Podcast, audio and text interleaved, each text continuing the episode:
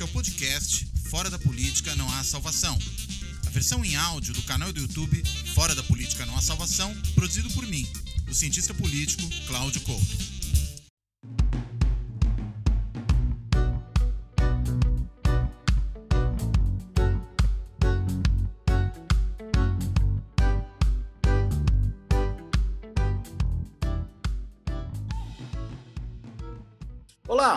Esse Fora da Política Não Há Salvação vai discutir o fim da Lava Jato. A Lava Jato acabou, mas e o lavajatismo? Acabou também? Ou ele continua? O ministro Faquim do Supremo Tribunal Federal disse esses dias exatamente o contrário, que o lavajatismo acabou, mas a Lava Jato não. É como se a Lava Jato fosse, digamos, uma instituição permanente do Estado brasileiro, né? E ela iria continuar porque qualquer combate à corrupção dependeria talvez da continuidade da, dessa Lava Jato, do espírito dela, sabe-se lá o que, que ele quis dizer. Mas enfim, como a gente sabe que a Lava Jato de fato acabou, mas o lavajatismo como um certo ideário, um estado de espírito, não sei muito bem como é que a gente pode chamar isso, continua, uh, dois convidados foram chamados para esse Fora da Política Nossa Salvação, os dois já estiveram por aqui antes, né, cada um falando de um tema, e os dois entendem muito dessa questão. Né? Um deles é o professor Christian Lynch, do Instituto de Estudos Sociais e Políticos da Universidade do Estado do Rio de Janeiro, a UERJ, e o outro o professor Rogério Arantes, do Departamento de Ciência Política da USP. Então, eu dou as boas-vindas aos dois e jogo uma pergunta aí para vocês começarem, é, que, na verdade, é a pergunta que motiva essa, essa conversa de hoje. A Lava Jato acabou. E o Lava Jatismo? Quem quer puxar o gancho? Muito bem, Cláudio. Prazer estar com você de novo no canal, agora ainda na presença e participando junto com o Christian. É, é um prazer redobrado. Olha, é, combinamos que eu começaria, né, respondendo a sua pergunta. É, eu, eu, eu, eu vou falar sobre o fim da Lava Jato e vou deixar o lavajatismo para o nosso especialista, que é o Christian. Com relação à Lava Jato, eu gostaria de falar do fim da operação do ponto de vista político e do ponto de vista técnico. Vou começar pelo ponto de vista técnico e deixo o ponto de vista político para o decorrer da conversa, para não me alongar demais. Do ponto de vista técnico, sem dúvida que essa semana que passou, a, a operação recebeu um, um, duro, um duro golpe quando a Força Tarefa foi dissolvida, finalmente, né, a mando do Procurador-Geral da República, e transformada, na verdade, num Grupo de Atuação Especial de Combate ao Crime Organizado, que é o GAECO. Todavia, isso não pode ser lido como o fim da Lava Jato, mesmo que tecnicamente. Né? Quatro procuradores da Força Tarefa foram absorvidos no GAECO e continuarão suas atividades por lá. Uma diferença importante é que, uh, dessa vez, esses procuradores não estarão exclusivamente dedicados à Operação Lava Jato. Eles vão ter que desempenhar outras funções e responder a outras demandas também. E essa é uma questão técnica muito importante, porque a operação teve essa, digamos, essa desenvoltura tão grande nesses anos todos, porque procuradores, delegados e o próprio uh, juiz Sérgio Moro, quando era juiz, e os seus substitutos são operadores do direito exclusivamente dedicados à Operação Lava Jato, o que não existe em outro lugar. Como? Só durante esse período, né? Enquanto durante ela está em existência, né? É. É, e, além disso, os processos estão transcorrendo ainda né, no Supremo Tribunal Federal, tem vários deles ainda sendo examinados sob a relatoria do ministro Faquim, inclusive dois envolvendo o atual presidente da Câmara dos Deputados, deputado Arthur Lira, responde a dois processos na Lava Jato do Supremo Tribunal Federal. E mesmo em Curitiba, ah, ainda há um, há um rescaldo a administrar. Então, assim, Tecnicamente falando, a operação ainda não terminou, né? mas sem dúvida nenhuma perdeu quase que por completo a, a, os recursos, a base de operação e a vitalidade que ela demonstrou durante todos esses anos. Né? Uh, e isso tem a ver não só com a decisão mais recente, que abalou a Força Tarefa de Curitiba, mas com um desmonte que vem já há bastante tempo né? no mínimo, ah, desde a ascensão de Michel Temer à presidência, eh, e mais recentemente no governo Bolsonaro, com uma série de medidas aí que a gente pode detalhar ao longo da conversa, se você quiser. Agora, sobre o lavajatismo, vamos ouvir o professor Christian. Agora, só um detalhe, né? Quer dizer, essa ideia de fim da Lava Jato tem muito a ver com o fim da operação em Curitiba, né? Ou da unidade de Curitiba dela, que era o coração da Lava Jato, ou não? Sim, tem a ver, na verdade, com o, o desmonte da força-tarefa, que é composta uh, especialmente por procuradores da República, embora em interação com a Polícia Federal, com a Receita Federal, com outros agentes de investigação e controle. Mas essa semana, quando se, se anunciou o fim da força-tarefa, na verdade foi a dissolução do grupo de procuradores que atuava na operação e a sua transformação no chamado grupo de atuação especial, que é uma, um tipo de instituição comum no Ministério Público. Todas as regiões, estados e ramos do MP têm um grupo de atuação especial. O que o procurador Aras fez foi, então, mudar a modalidade de organização dos procuradores em Curitiba para essa mais convencional do MP, que é o, o tal do GAE. E a do Rio de Janeiro? A do Rio de Janeiro uh, não é afetada por essa decisão sobre Curitiba, porque lá eles já tinham uma outra forma de organização, menos, menos centralizada. Mas eu desconheço os detalhes dessa decisão diz respeito ao impacto que ela pode causar no, no caso do, do Rio de Janeiro. Porque em São Paulo já tinha havido uma autodissolução, né? Os próprios. Em São Paulo já São tinha Paulo... havido uma autodissolução. Isso tem a ver na, também, na verdade, com a figura do procurador natural, que é aquele que naturalmente deveria estar atuando nesses processos. O que a decisão do procurador Aras também visa corrigir, e a gente pode conversar sobre isso, é que lá na origem, na Operação Lava Jato, houve uma, como a gente pode dizer, houve um, um, um drible em, em relação à figura do procurador natural. Na época, quando a operação começou, havia um procurador que era o titular daquela ação, e daquele processo. E, no entanto, ele foi substituído por um outro que iniciou, então, a, a formação da força-tarefa de maneira artificial, e essa é uma das controvérsias que marcam a operação desde seu início, o fato de não ter havido aí um respeito ao procurador natural. Perfeito. E aí, Christian, e o lavajatismo?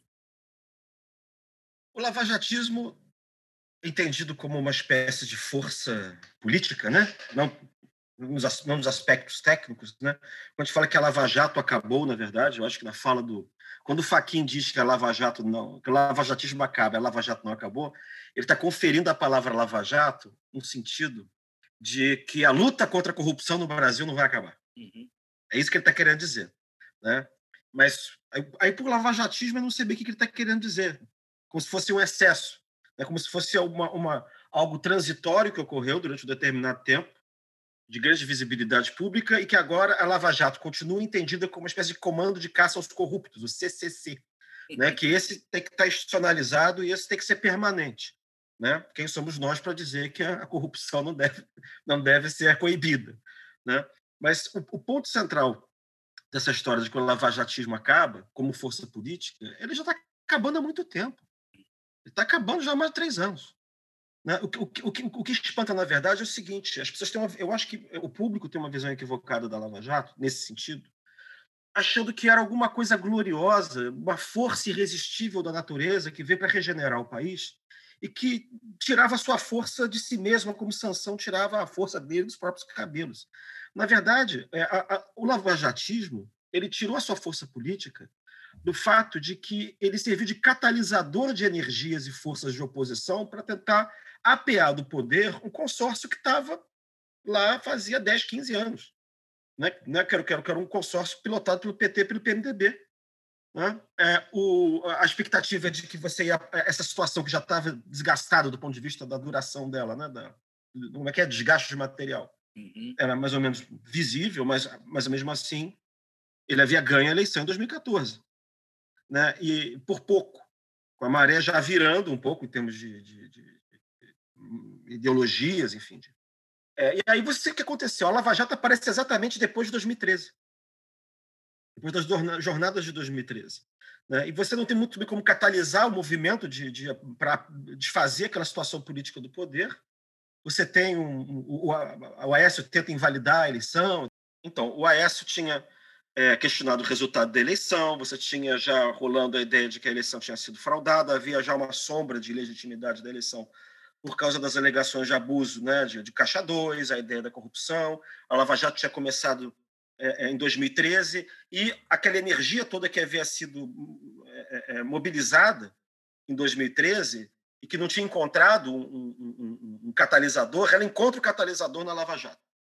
Né? Então, todas essas for né, as forças que vão aparecendo é, desejosas de apear do poder, naquele contexto de crise econômica também, a, a, é, o, esse, que estou chamando de esse, esse establishment, esse, essa situação política né, do PT, PMDB, conseguiram se reunir em torno da, da, da Lava Jato como um instrumento de desgaste constante, permanente, é, é, é, é brutal né, da legitimidade do governo e, e, daí é que veio a força da Lava Jato, que catapultou a figura do Moro, que inventou-se que o Moro era um justiceiro, era Batman da, do judiciário, e Delanhol.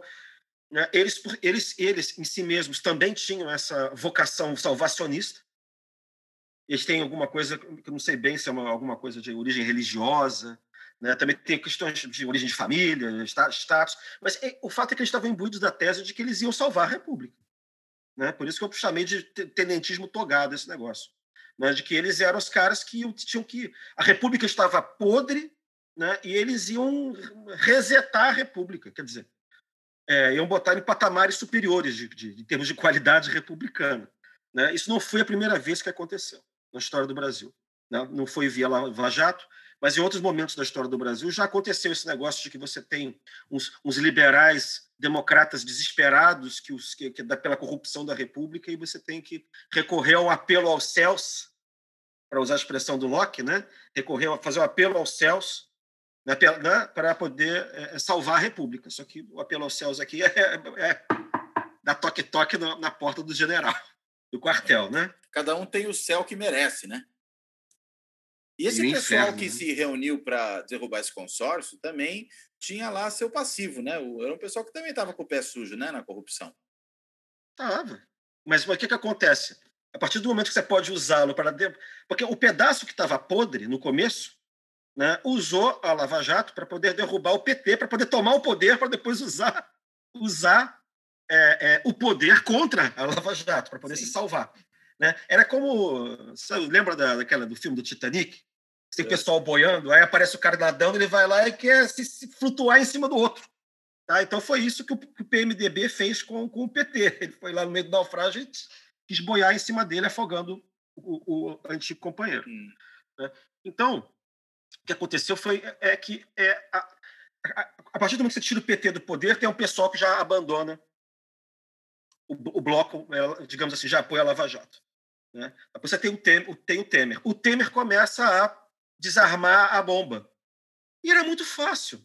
Eu achei, eu achei engraçado quando eu escrevi sobre isso na época, como é que a imprensa dava muito pouca atenção a isso. A Lava Jato seria impossível sem o apoio do Supremo Tribunal Federal e da, e da Procuradoria-Geral da República. Eu acho o Janon um cara muito mais importante do que o Moro, por exemplo. Mas mais né? importante né? do que o Dallagnol também? Ah, isso é peixe magrinho, isso é promotor de primeira instância. Entendeu? Esses foram os heróis que foram escolhidos pela, pela, pela, pela, pela grande mídia, que foram escolhidos pela, pela, pelo, pelo público, porque ele tinha mais a ver com o interesse deles, porque afinal o Janot era de esquerda, né? então era um personagem é, é, cuja ambiguidade não cabia na, na, na, na, na figuração da, da, heroicidade da Lava Jato. Né? Então, é, o Temer é a coisa mais fácil do mundo. Você, né, você pega o Gilmar Mendes, começa a dividir o Supremo, vai desmoralizar o Supremo também com essa coisa de Lava Jato, e do outro lado você, te, não, você não escolhe o primeiro colocado da lista, escolhe alguém que, que esteja comprometido com o desmonte daquele modelo lá, para abafar, e foi o que o Temer fez. Então, é, a Lava Jato. O Temer fez isso, você quer dizer, na escolha da Dodge já? É, já. Entendeu? É, ele não escolhe. O primeiro colocado, se não me engano, não foi o, não foi o Nicolau Dino? Foi isso. Entendeu? Então, ele já não escolhe. Ali começa esse negócio de botar militar para dentro, não respeitar a lista tríplice. Começou ali. Uhum né, para você poder pôr fim a essa, a essa, a essa instabilidade que a Lava Jato gerou no país. A gente ficou, gente, cinco, quatro, cinco anos um terremoto político, isso que eu chamei de revolução judiciarista. Né? E aí, aí você cria, ao mesmo tempo, um desejo de estabilidade, um desejo de blindagem da classe política que está acossada. Então, o desmonte começa em 17. Em 18, quando você elege o Bolsonaro, aí também já tem o pessoal que cai fora. Porque aí os liberais abandonam o Moro. Abandonam a Lava Jato. Pelo menos os liberais de esquerda, digamos assim. Não, hum. Tem uns de direita que ficam ali, não, Moro, Moro, Moro, porque estavam comprometidos até o pescoço com esse, né, esse projeto. Liberais né? Mas muita qual gente... aspecto, hein? Você está você tá chamando esse pessoal de liberal considerando o quê? Quer que eu chame de neoliberal progressista? Não sei. É, é, é porque liberalismo é um termo meio bastardo, né? Ele, cada um usa do, do, do jeito, né? Olha, o liberal para mim é liberal brasileiro. Não é liberal Riume, não sei o quê, é liberal brasileiro. Mas você tem os, os progressistas, né? Você centro-esquerda ali. Você tem, você tem gente assim, mas tinha gente que tinha, de boa fé que tinha acreditado naquilo ali. Quando aquilo junta com o Bolsonaro, aí tem gente que começa a desembarcar. É, então, é, você começa a ter várias defecções ali. Né? Até o momento em que o Bolsonaro. Olha, eu usei, eu usei esse negócio aqui mesmo para me eleger. É, mas eu quero atender na verdade, um desejo de blindagem geral do sistema. Eu acho que ele demorou para perceber, na verdade, que tinha um monte de gente querendo isso. E ele começa a blindar, ele começa, na verdade, a, a, a ferrar a Lava Jato para blindar a família dele. E, e, no segundo momento, ele descobre que isso é um, é um atrativo para um conjunto de atores políticos enorme, né, que, que, que né, ou está também com o rabo preso na corrupção, e, e, essa, essa Lava Jato podia chegar neles, essa Lava Jato lato senso aí, podia chegar neles, e que ele podia, como um bom mafioso, estender a proteção da família né, ao, aos amigos.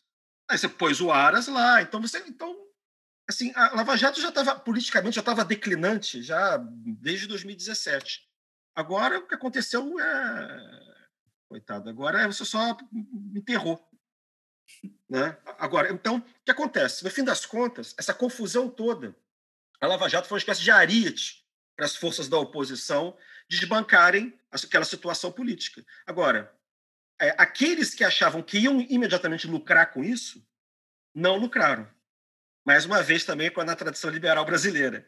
Né? Os liberais que apelam para um golpismo né, é, é, velado ou aberto, eles sempre esquentam a cama para os autoritários deitarem. É Está pensando no PSDB aí?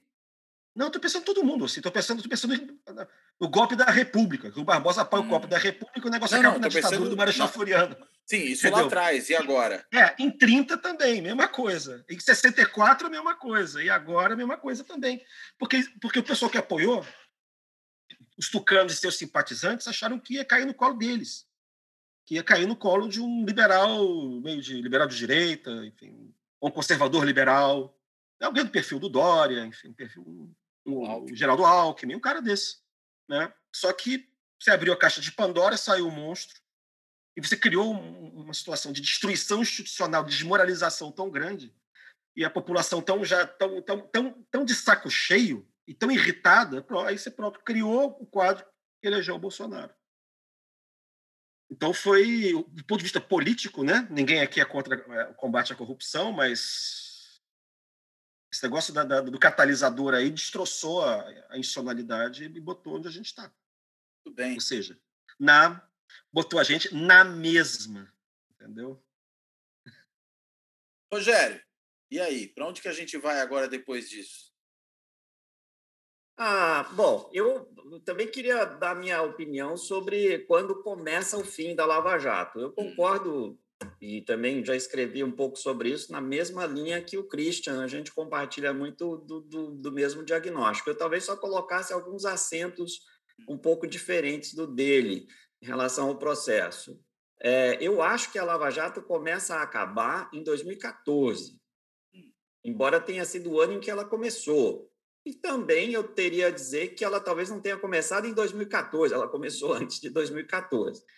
Então, para fazer o fio da meada de novo, ela começa no fim do mensalão. Quando o mensalão termina sem culpabilizar e condenar a cúpula da classe política pela formação de quadrilha que teria praticado aquele crime de lesa democracia, tal como foi apresentado pelo Procurador-Geral da República da época e incorporado na narrativa pelo Joaquim Barbosa, relator do mensalão, o mensalão terminou com, como um crime sem autor. né?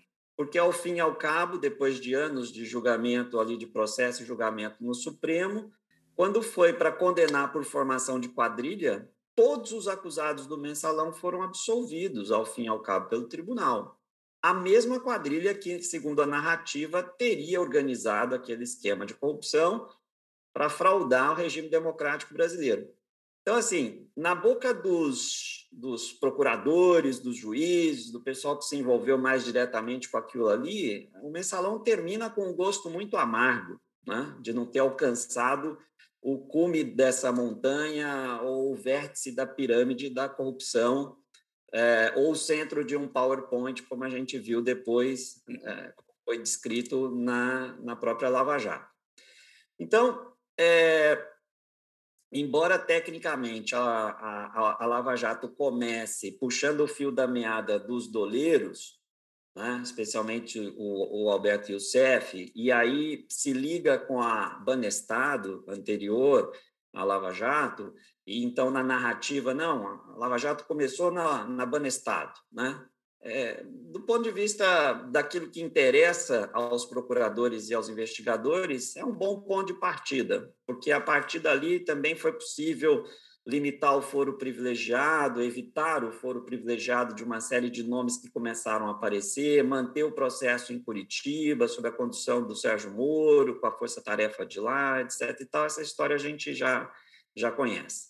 E agora, com as conversas vazadas, fica mais evidente como é que como é que eles manipularam né, uma série de decisões ali justamente para manter o processo em Curitiba é, e escapar é, do Supremo como foro privilegiado das autoridades ali envolvidas. Muito bem. Então, a, a Lava Jato não começa exatamente em 2014, ela começa, começa antes disso. E eu acho que é um, né, ela é uma continuidade do mensalão na expectativa de avançar mais do que se avançou com, com o mensalão. É, por que, que eu digo que ela também começa a terminar em 2014, apesar de, de, né, de, de, de todos os resultados obtidos depois disso, chegando inclusive à prisão de um ex-presidente da República, condenação e prisão. Ou seja, ao centro é, do PowerPoint. É, e aí eu começo a concordar com, com o Christian na, na sua leitura. Acho não na primeira leitura que o Christian fez, mas na, na segunda leitura que o Christian uh, fez de, desse, desse processo, eu concordo com ele no seguinte sentido, de que uh, o resultado de 2014 representou para a oposição, PSDB, sob a liderança de Aécio Neves, não aquilo que eles verbalizaram naquele momento como sendo é, uma vitória de uma máquina montada pelo PT né, de corrupção para se perpetuar no poder por anos a fio, ganhando mais uma eleição. E por isso ele não aceitou o resultado daquele pleito. Na verdade, ali, Christian, me parece, já havia uma clareza da parte do, do Aécio Neves e, e, e seus companheiros de partido que a Lava Jato ia chegar neles também e era preciso fazer alguma coisa desde já.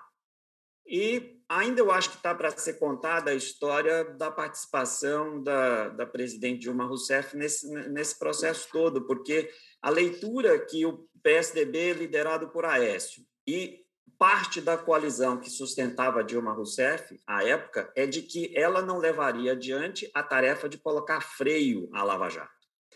E aí eu acho que o que definiu daí por diante todo o processo está lá escrito no diálogo entre Sérgio Machado e Romero Jucá. O script está todo ali. Não é? Estancar a sangria. Chegaram, chegaram, à conclusão de que a única forma de estancar a sangria era conquistar a, a, a presidência. E aí Michel Temer é convencido disso e é ele o grande articulador é, do impeachment. Não é? Então, a, o, o, a substituição da Dilma não é uma iniciativa da oposição ou apenas da oposição, nasce do seio do próprio governo, liderada pelo MDB, em consórcio com o PSDB, democratas, PP e todos aqueles direto e indiretamente envolvidos na, Lava Jato e percebendo que a operação ia chegar neles mais cedo ou mais tarde. Então, eles pagam o ônus de, de um impeachment sem base constitucional, não é? Um verdadeiro uh, golpe parlamentar nesse sentido, pagam o ônus de, então, afetar a, a democracia naquela regra mais sensível que ela tem, que é a que produz a aceitação do resultado do jogo eleitoral, é? rompendo com o equilíbrio democrático naquela regra essencial, uh, e empossam Michel Temer e ele é então escalado para iniciar esse processo de arrefecimento da operação. Mas, como bem lembrou o Christian, uh, é, o, o, o, o, Temer é flechado né, pelo Janot, que gasta suas últimas flechas ali no episódio da JBS, enfraquecendo brutalmente o, o presidente, e ele, que flertava com lei de abuso de autoridade, que flertava com mudança no comando da Polícia Federal, que de fato escolheu a segunda ao invés da primeira primeiro colocado na lista tríplice do, do, do MPF e assim por diante, não teve força suficiente para levar adiante né, a tarefa de, de pôr freio eficaz à, à Lava Jato. E aí a Lava Jato continuou produzindo seus efeitos, né? tal como a gente sabe.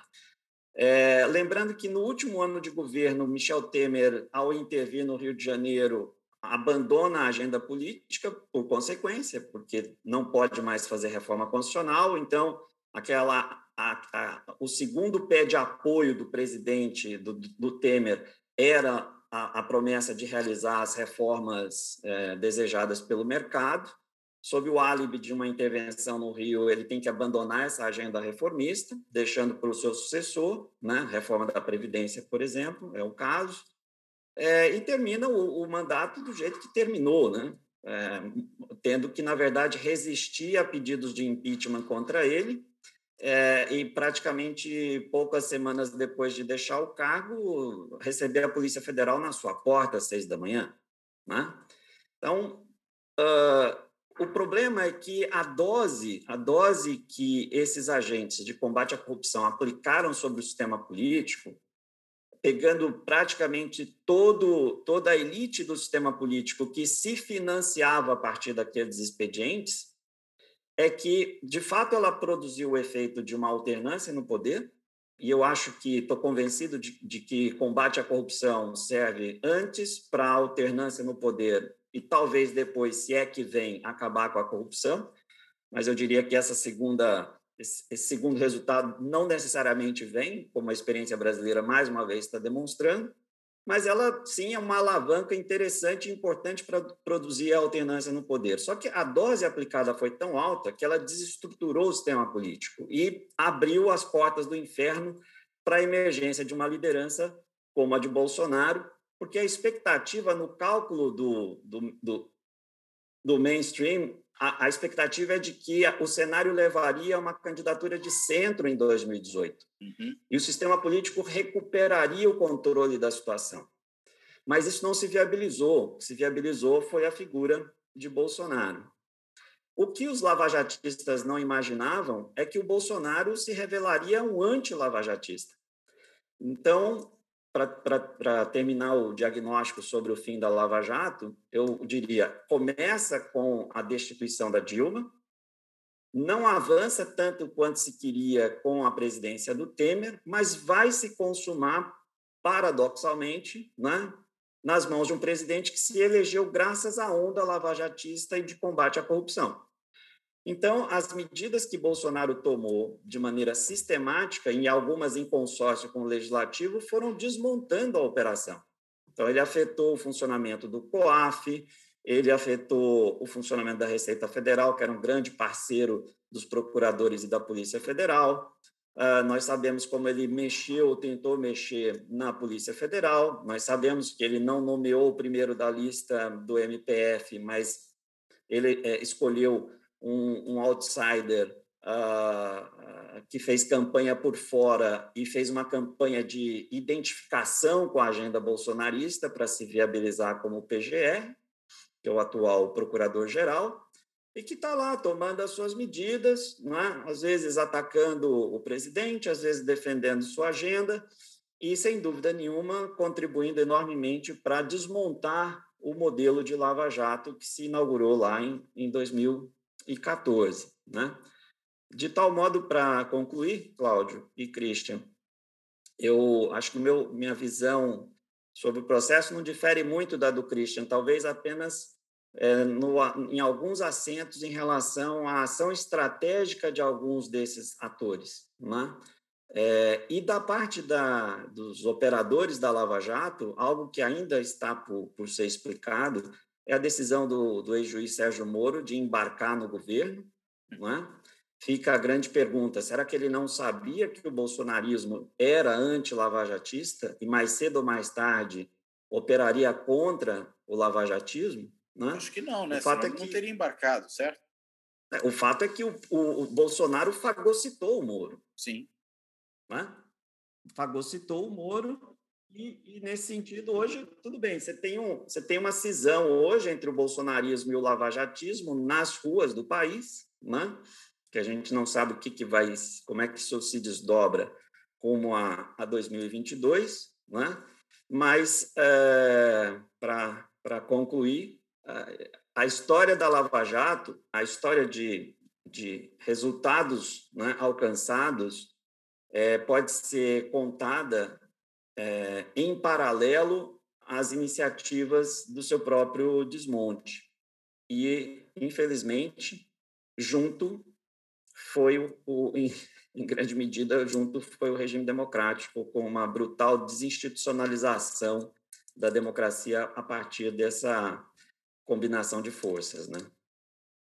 Agora, é interessante, né? Uma coisa que normalmente quem defende a Lava Jato aponta para dizer, olha, foi tudo feito corretamente, é, é, dizer o seguinte: olha, tanto foi feito corretamente que as instâncias superiores do judiciário confirmaram todas as sentenças e tudo mais.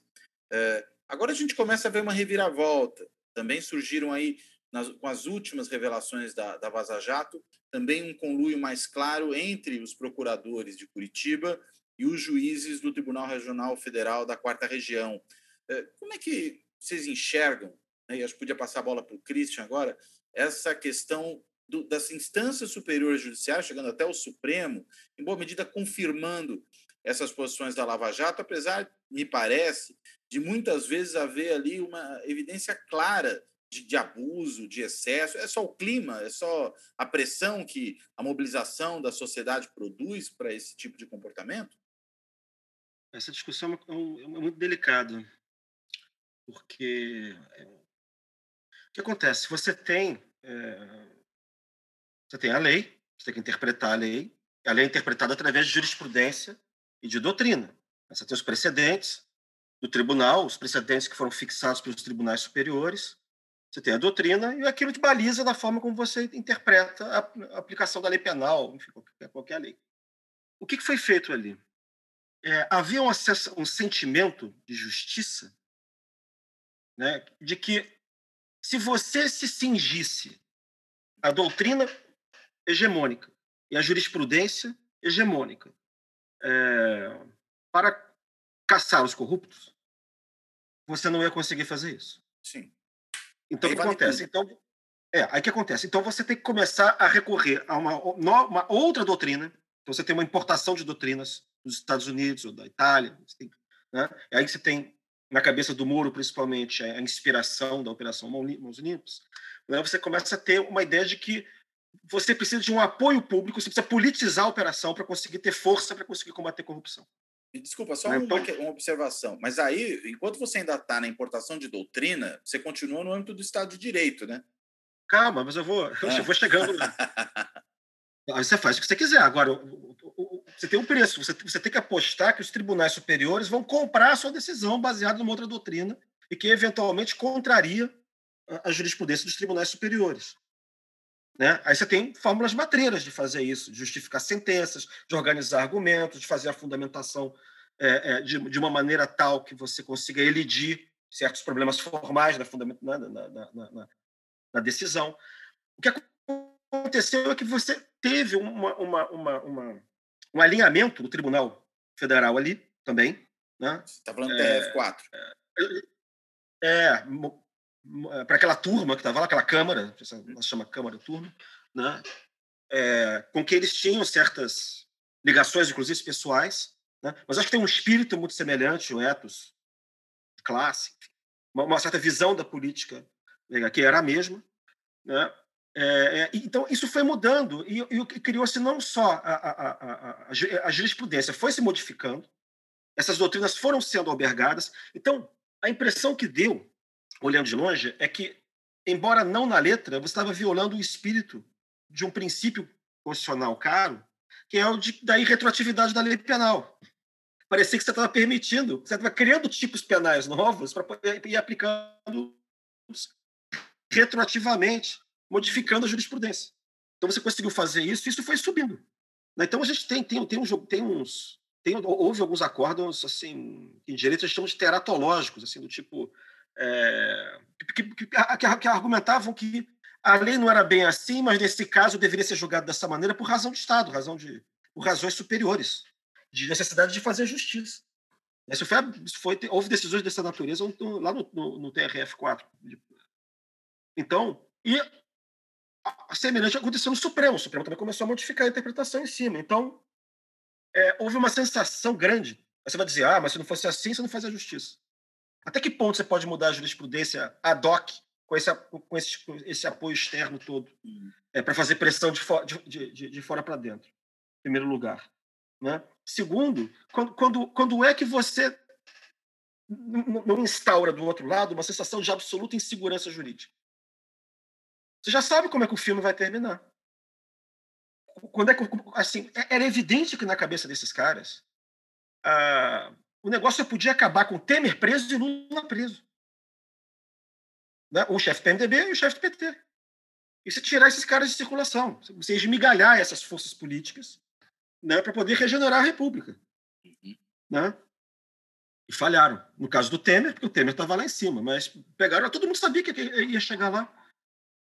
Né? Agora, o problema é que quando você gera essa insegurança jurídica toda, você cria uma reação.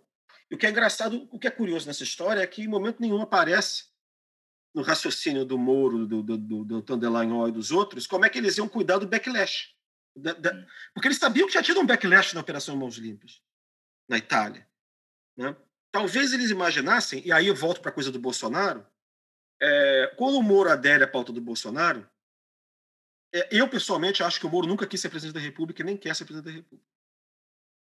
Essa é a minha convicção. Ele queria o que ele quer é ser ministro do Supremo Tribunal Federal. Aliás, se eu pudesse escolher, eu também preferia ser ministro do Supremo Tribunal Federal. Tá. tá? É, é, é, é, mais longo, melhor emprego, mais tranquilo. o melhor emprego da República. Uhum. Não, o melhor emprego da República. Você vende dinheiro, vai palestra, monta faculdade, ninguém te pega, ninguém te processa. Tá? É uma, é uma delícia. Só que aí, esse plano falhou lá. Né? Porque lá começou o desmonte, o desmonte da. Você imagina, o, o Bolsonaro é anti-república. Né? Ele vê, na verdade, criar um outro sistema que é contra a autonomia das instituições. Como é que você vai acreditar que o cara desses é judiciarista? O cara desses quer manter a autonomia de Ministério Público, de, de, de, de Supremo Tribunal, de Superior Tribunal. Enfim, então eu acho que houve uma, para usar uma expressão isso? clássica. Hã? Ingenuidade do Moro? Olha, eu não sei se é ingenuidade, mas eu acho que esses né? caras não entendem muito de política concreta. A impressão que eu tenho é essa. Eles não entendem bem concretamente de política. Eu já vi, eu já vi gente que os conhece, priva com, com eles e teve um que recebeu em Brasília para para jantar e quando, quando, saiu com a mulher, o, o filho chegou com a, com a esposa, virou para o pai e assim, o que você achou? O comentário foi assim, ó, tadinhos. assim, do Ministério, quando ele é ministro da Justiça. Assim, de que estão sendo engolidos pelo negócio, não entende a menor ideia do que está acontecendo, entendeu? Então, eu acho que tem uma certa parvoíce também nesse, nesse, nesse cálculo todo. Então, a impressão que dá, no fim, para usar uma expressão clássica da história francesa, que já foi usada no Brasil, é que os liberais, né, porque o judiciarismo é uma vertente eh, ideológica de dentro do liberalismo liberalismo republicano brasileiro, né, é, foi uma jornada de otários. Na jornada de otários é esse negócio que você monta a cama para o outro deitar. Entendeu? E agora tá aí, tá? O outro tá desempregado, o outro, melhor, de repente, vai ter que se candidatar a vereador da Câmara Municipal de Curitiba, né? ou, ou vai tentar comer o dinheiro lá do, da consultoria, da, da consultoria da, da empresa que ele ferrou. Enfim. Então, eu acho que já é, é um fim muito inglório. Rogério. Bom, nesse bloco, Cláudio, você começou perguntando sobre o papel do Supremo Tribunal Federal Sim. nessa história toda, é, Não só o agora. Supremo, né? Sobre as instâncias superiores do Judiciário. As instâncias Ninguém freou esses caras? Pois é. É, é, eu mesmo dizia, destacando a novidade que representava a Lava Jato, que pela primeira vez, se você comparar com operações de combate à corrupção anteriores a ela, a maioria, quando começou a subir na forma de recurso para os tribunais superiores, é, pelo menos as mais relevantes, né? Elas foram anuladas, foram desqualificadas, problemas na investigação, na, né? e, e, e por aí vai meritocraticamente ou não, o fato é que muitas foram é, desmontadas. E a Lava Jato, pela primeira vez, nós tínhamos então toda, aparentemente toda a estrutura judiciária até o Supremo Tribunal Federal perfilada em torno daquilo que se fazia em Curitiba. Claro que agora a gente tendo acesso às conversas entre, né, entre os, os, operadores ali, você percebe que não foi tão fácil assim, que teve muito jogo estratégico de antecipação, também muitos conflitos. Né? Quem lê os diálogos vê uma preocupação dos, do, da Força Tarefa de Curitiba em calcular os passos em relação ao Supremo, em relação à própria TGR em Brasília mas também em relação à opinião pública, em relação ao próprio juiz Sérgio Moro. Tudo isso foi muito delicadamente construído ali uh, e, muito, e sujeito a, a, a, riscos e raios e trovoadas. Né? Muito bem. Mas, do ponto de vista dos resultados, eles vinham obtendo êxito porque não estavam sofrendo revisão nas instâncias superiores. E eu destaco, além disso, o fato de que tinha muita novidade na Lava Jato que merecia é, é, ser discutida nos tribunais superiores, inclusive para assentar a jurisprudência, como, por exemplo, o uso das, das, das delações premiadas. Uma grande novidade que, em boa medida, foi sendo implementada ali na prática a partir de baixo, criando-se procedimentos que não tinham sido discutidos nem pelo legislativo, nem pelo próprio judiciário, e tanto o STJ quanto o STF deixaram a rédea um pouco solta nessa matéria. Eu diria que o ponto de inflexão nessa condescendência das, das cortes superiores em relação ao que se praticava em Curitiba mudou com a revisão da tese sobre cumprimento de pena provisória a partir da condenação em segunda instância. Ali é que tem o primeiro e efetivo freio de arrumação, é, na, na, na, pelo menos na, na agenda da Lava Jato, para além do, do processo em si. Não é? E hoje o Supremo tem nas mãos a inglória tarefa de realizar a revisão de tudo isso que foi feito durante todos esses anos. É, que, que, que aposta eu faria a respeito da conduta do Supremo? Aí precisa dar um passo atrás e pensar o seguinte: o Supremo é um tribunal político na sua relação entre os poderes, mas ele é o órgão de cúpula do Poder Judiciário. E essa duplicidade, essa ambiguidade faz com que o Supremo tenha que, a todo momento, olhar, avaliar o impacto das suas decisões na, nas relações com o Executivo e com o Legislativo mas ele também tem que zelar pelo impacto das suas decisões judiciário abaixo. Né? Então, eh, foi isso que ele fez em alguma medida no mensalão, quando no início do julgamento do mensalão, dos 40 acusados, só três ou quatro àquela altura tinham foro privilegiado no tribunal. E os advogados de defesa dos outros 30 correram à corte e disseram: não, vocês não podem julgar, uh, esses casos, porque esses casos desceram para têm que descer para as instâncias inferiores da justiça. Não podem ser julgados aqui mais, porque nossos clientes já não têm mais foro privilegiado no tribunal. E o Joaquim Barbosa convenceu seus pares de que não, os 40 deviam continuar ali, com sede naquele tribunal, e aquele julgamento tinha que ser levado a termo. Ah, por que, que a corte faz isso naquele momento? Porque ela percebe que eh, faça a revolução antes que o povo a, a, faça. Né? Então, ela via a movimentação nas instâncias inferiores em torno da agenda de combate à corrupção e disse: se a gente não, não, não controlar isso aqui em cima, a gente perde o controle lá embaixo. Então, a decisão foi de centralizar o mensalão no, no Supremo.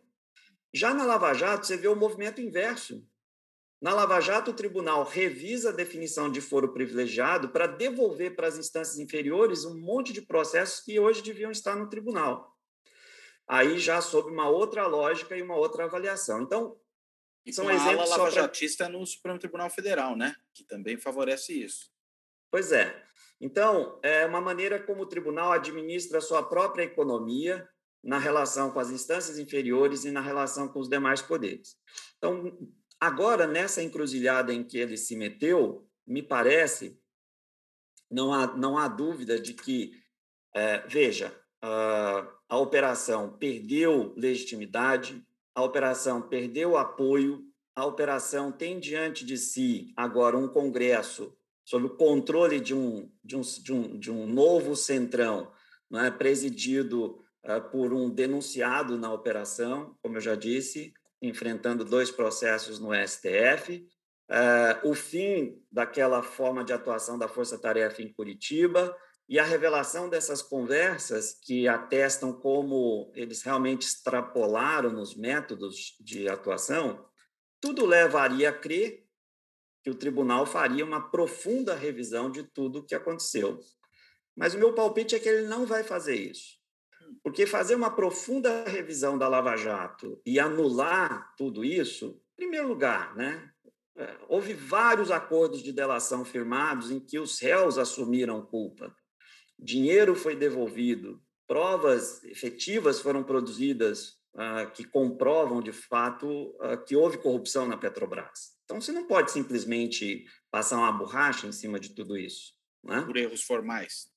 É, mas mais do que isso, o Supremo não pode desautorizar a justiça que realizou tudo isso. Né? Se ele faz uma revisão profunda e anula tudo que foi feito, ele vai estar desautorizando o poder do qual ele é o órgão de cúpula. Porque todo Por mundo outro lado, ele está sofrendo em cima, né? Exatamente. Por outro lado, ele está sofrendo pressão horizontal vinda do sistema político no sentido de fazer isso, né? É, então, eu, eu, eu, eu acredito que tem, tem aí um, umas tecnicalidades envolvendo os processos nos quais o ex-presidente Lula está envolvido, especialmente, que tem que ser considerados para definir o grau de liberdade que o Supremo tem nessa tarefa de fazer a revisão da Lava Jato. Mas vamos combinar: o que está em jogo aqui é o futuro do ex-presidente e o que o Supremo vai fazer com isso. Uhum.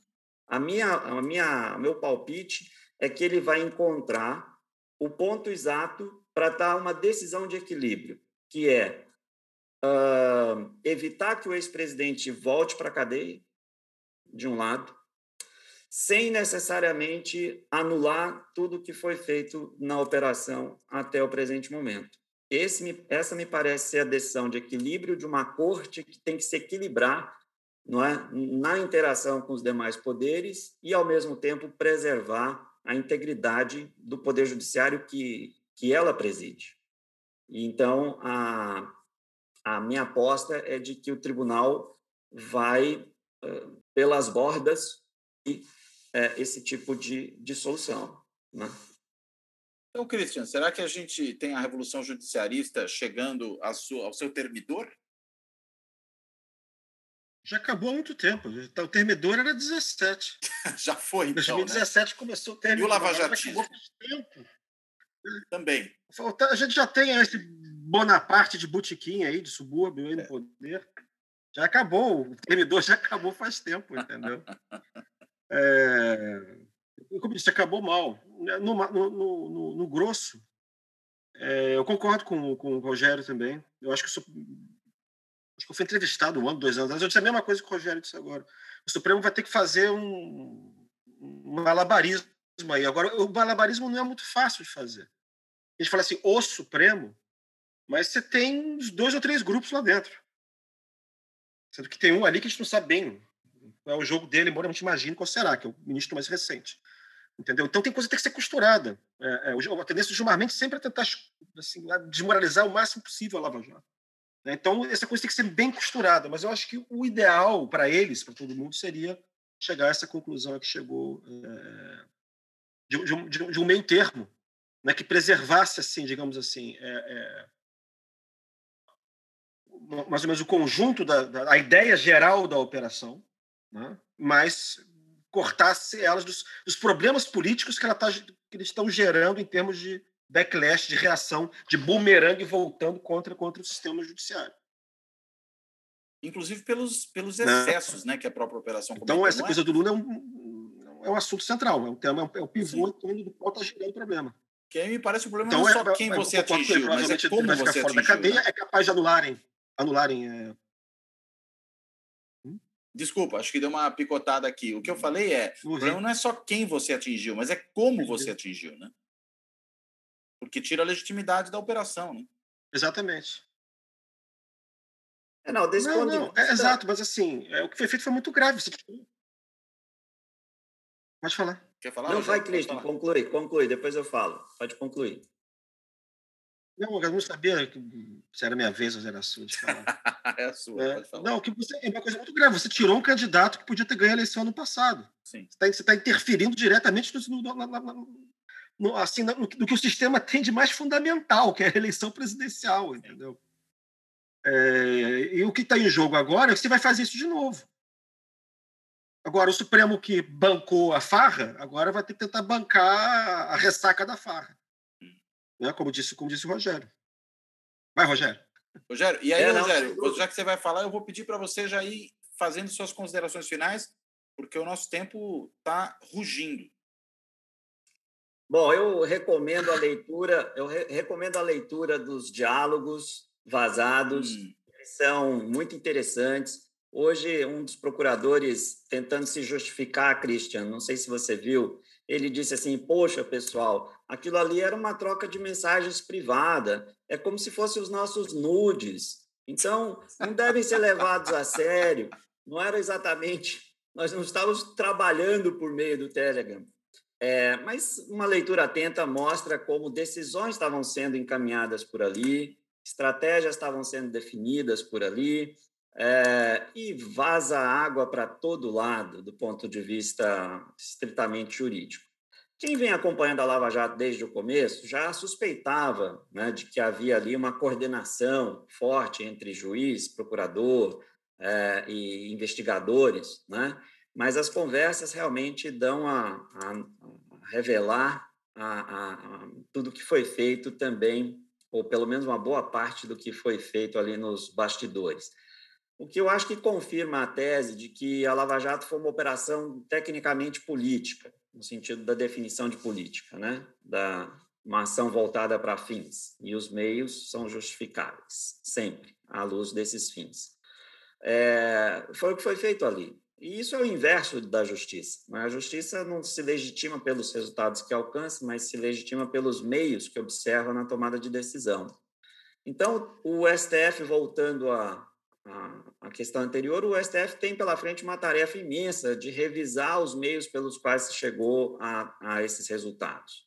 Mas eu ainda aposto que ele vai buscar uma solução de equilíbrio que respeite a integridade da justiça, ou pelo menos não afete tão dramaticamente a autoridade e a integridade da, da, da justiça, ao mesmo tempo que distensiona o sistema político que a, a Lava Jato te, te, tensionou, né?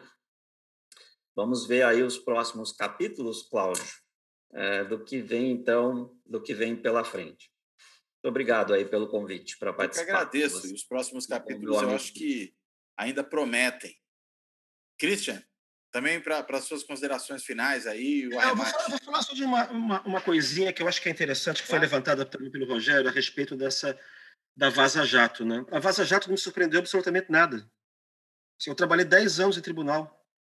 Então, assim, é, existe uma cultura, uma cultura forense de convívio dos, dos personagens jurídicos, né? juiz, promotor, procurador e tal, assim, que vai além do foro. É, que, do ponto de vista da, da, das regras mesmo, ela é normalmente promíscua, ela é meio promíscua. Você sai do foro, vai para o happy hour, você vai, o juiz vai encontrar com outro juiz, com o desembargador, vão beber no bar da frente, vão, vão, vão beber no escritório do advogado que tem causa com eles, vão tomar os seus uísques o advogado tem muito mais dinheiro que eles, em geral, esse advogado, né? Whisky 300 anos, enfim. Né? Então, puxa o saco dos desembargadores. Então, você está entendendo? Então, você tem uma cultura. Aí você tem casa de praia na mesma, no mesmo condomínio em Búzios. E, e, é, tem uma coisa ali que eu entendo na Lava Jato, nesse argumento do procurador, que é uma sensação de que, em parte, eles não fizeram nada demais. Mas eu acho que. Os políticos também achavam que não estavam fazendo atenção. nada demais e eles achavam que estava, né? Pois é, não, mas eu estou querendo chamar a atenção para que parte disso que, que nos escandaliza na Vaza Jato faz parte da cultura forense geral. Sim. Tá? Isso faz parte da cultura, isso não é a Lava Jato. Sim. Isso é um negócio que acontece, que é, que é, que é geral. E, e, eles, por isso que o Moro pode dizer que certas coisas não tem nada demais. Porque realmente, para eles, não tem nada demais. Né? E aí é uma coisa que é mais complicada porque ela é sistêmica. E isso, isso dificulta a percepção por parte dos próprios atores de que eles não estão agindo de maneira republicana né? porque eles não têm nenhuma noção de, de, de, coisa nenhuma. Eles são operadores jurídicos, não têm noção de ciências sociais, não têm, eles, eles, não têm reflexividade. Tem corporativismo. né? Era isso, querido. Não, é interessante, porque quando eles veem os políticos se relacionando, eles acham que está errado. Ah. Mas quando eles se relacionam, eu acho que é normal. Absurdo. eu fiz concurso para cá, eu tenho quatro assessores, eles têm 20. Eu ouvi muito é, isso. É isso. O carro oficial é melhor. Isso. É.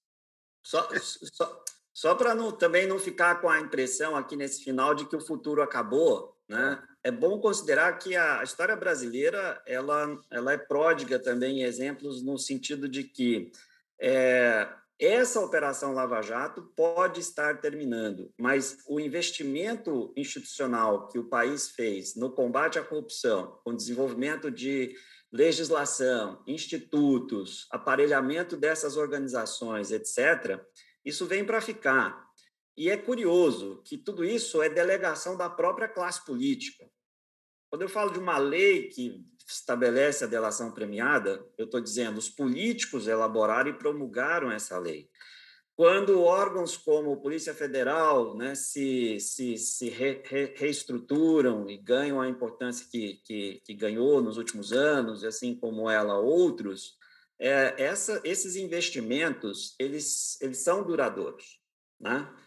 É, o que a gente está revisando agora é o velho voluntarismo, como diria meu amigo Christian, o velho voluntarismo que às vezes move esses atores numa ação assodada, né, como a gente acabou de, de ver nos últimos anos.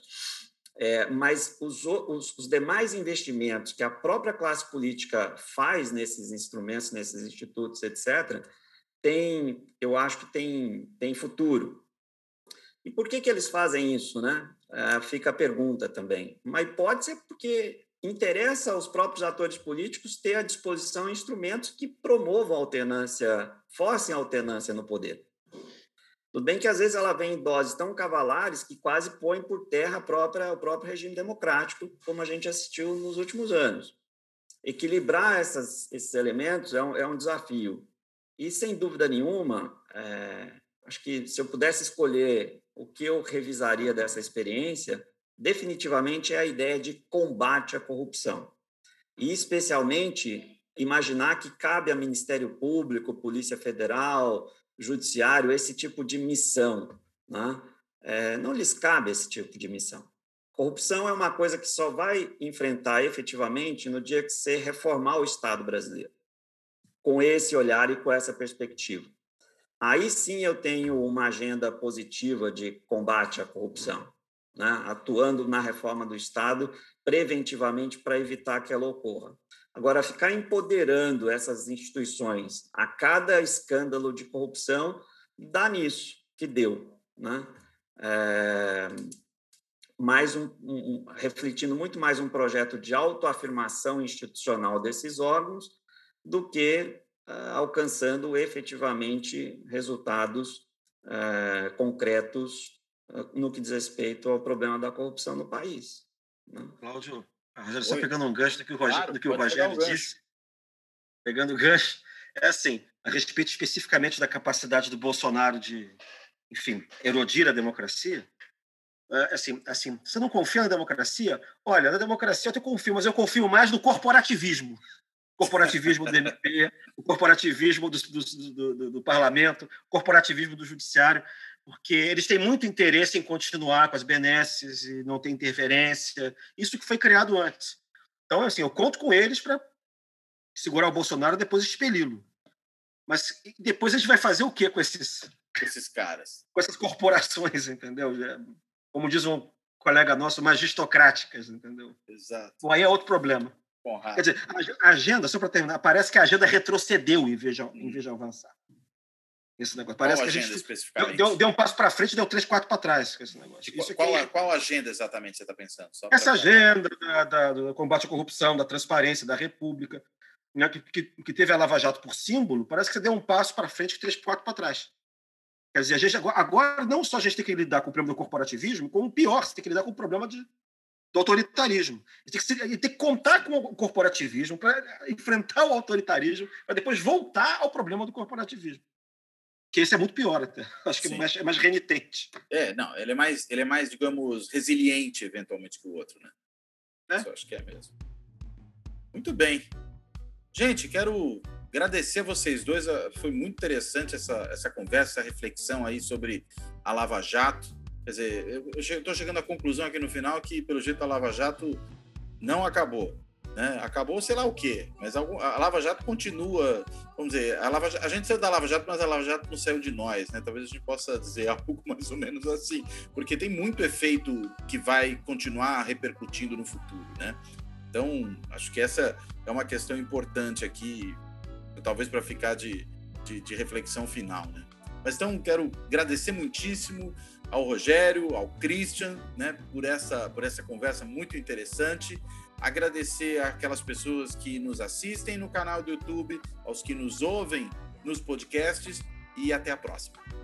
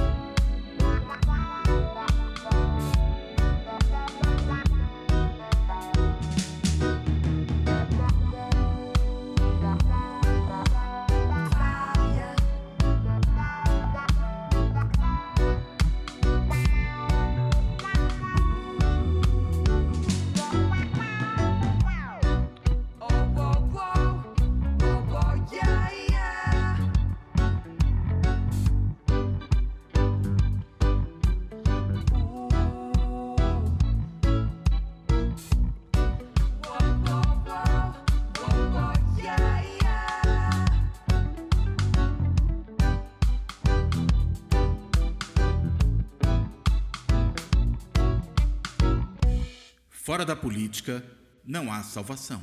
Um podcast para discutir política. Também disponível no canal do YouTube.